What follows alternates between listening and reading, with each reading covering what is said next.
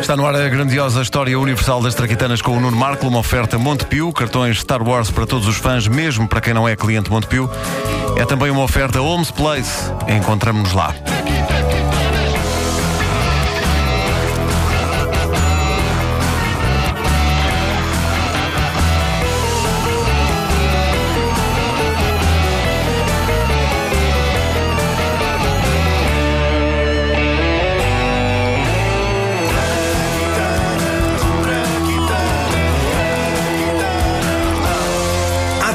Falámos aqui de um dos banhos mais famosos da história da humanidade, o banho de Arquimedes, do qual ele saiu todo nu a gritar Eureka. O que é que foi, menino? E isto. Dizer alguma coisa? Sou Dona Eureka, a mulher a diz. Está tudo bem? Ah, isto isto levou-me a pensar que seria interessante abordar a história do banho aqui na grandiosa história universal das Traquitanas. Eu estive a investigar sobre os primeiros banhos de que há registro na história da humanidade. Os antigos egípcios apreciavam uma boa banhoca. Rezam documentos de há 3 mil anos que eles tomavam 3 banhos por dia, o que não é de estranhar se tivermos em conta a temperatura média no Egito aliada à construção das pirâmides. Levar aqueles calhaus por ali acima é coisa para fazer suar das axilas com alguma intensidade. Como se pode ver, aliás, nesta recriação exata do que disse o egípcio que pôs a última pedra da última pirâmide, lá mesmo em cima. Vamos ouvir. E. Acabou!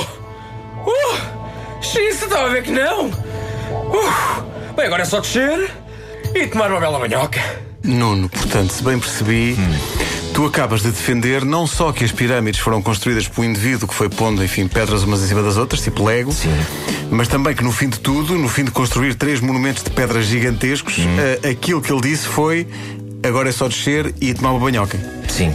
Portanto, uma das obras mais monumentais da humanidade é corrida assim com esta leveza, é Só, isso? só que tu não me deixaste acabar a reconstituição, porque o que o egípcio dizia a seguir mostrava precisamente a dureza que não deve ter sido construir as pirâmides. Ora, escuta agora na íntegra. Cá está o vasto lado. X! A ver que não! Bem, agora é só descer e tomar uma bela banhoca. Ai, que dor, deu um mau jeito aqui no pulso. Teria tanto para dizer sobre esta recriação, mas, eh, portanto, assim de facto faz diferença. Faz, assim faz toda a Assim diferença. penso que se presta justiça ao sofrimento eh, dos homens que construíram as pirâmides, de facto. Tem um mau jeito ao pulso. Pois. Pronto. Voltando aos banhos, os egípcios acreditavam que um banho não lavava só o corpo, lavava a alma. E, dizem peritos, isso fez com que muita epidemia da antiguidade não tivesse passado pelo Egito. E é incrível como o mundo foi tão asseado em civilizações como a egípcia, ou a grega, ou a romana, e depois chega-se à Idade Média e é uma badalhoqueira infame. A parte mais chocante é que o homem que aconselhou toda a gente a deixar de tomar banho nessa altura foi o Papa. Portanto, quando hoje as pessoas se queixam, ai, o Papa é contra o uso do preservativo. Ok, sim, senhor, pronto, isso é mau. Mas pensem que há mil anos, há mil e tal anos, o Papa era contra o uso da banheira. E porquê? Nada como uma reconstituição de um discurso de Gregório I, o homem que ficaria conhecido como o Papa Porco. Mas ficaria conhecido assim onde? Eh, É em minha casa. Ouçamo-lo. Olá, eu sou o Papa Gregório I. Gostei desse olá. Gostaste do olá? É Foi mesmo papal. papal, é papal, é, sim. Olá, eu sou o Papa Gregório I. Quero aqui dizer que o banho é pecado, hein? Ah. É pecado porque se para tomar banho tem que se tirar a roupa, Ah. se tirar a roupa tem que se ficar nu.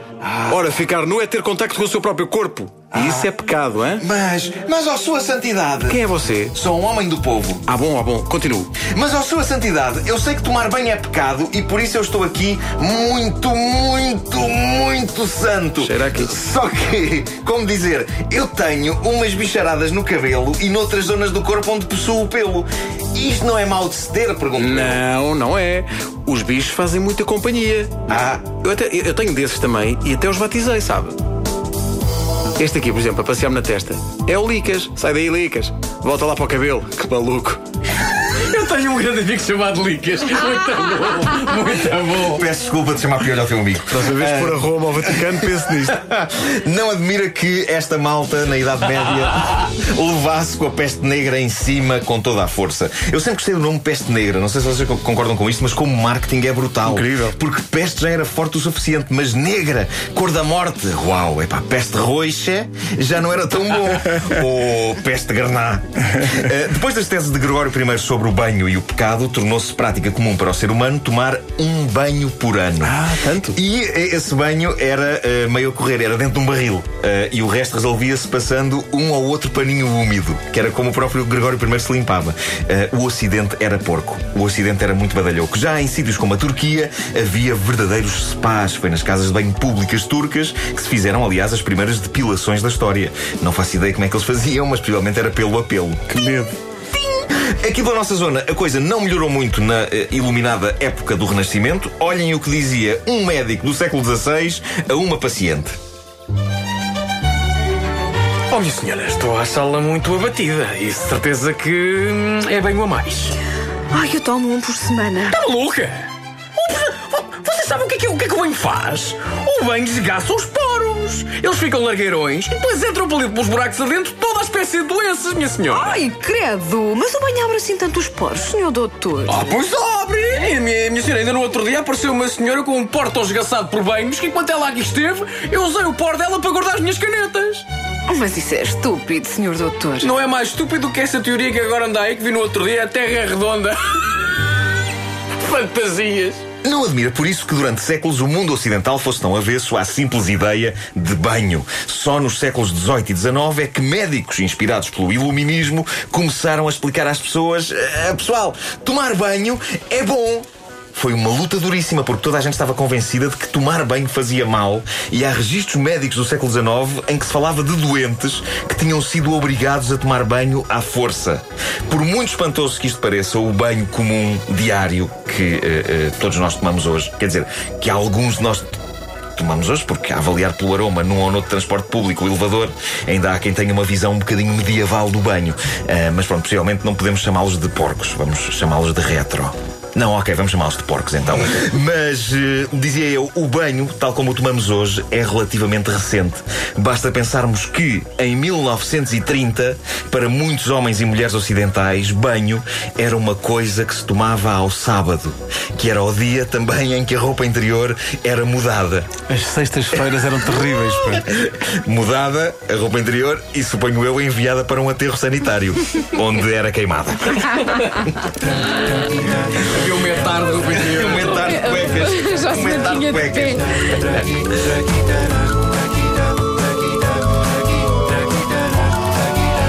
As Traquitanas com o Nuno Marco, uma oferta Montepio, cartões Star Wars para todos os fãs, mesmo para quem não é cliente Montepio. A propósito, vence todo o passatempo Montepio depois das nove. As Traquitanas também são uma oferta Homes Place. Encontramos-nos lá. Encontramos o essencial da informação já a seguir. São nove e quatro. Comercial. Comercial. A melhor música de 2000 em diante.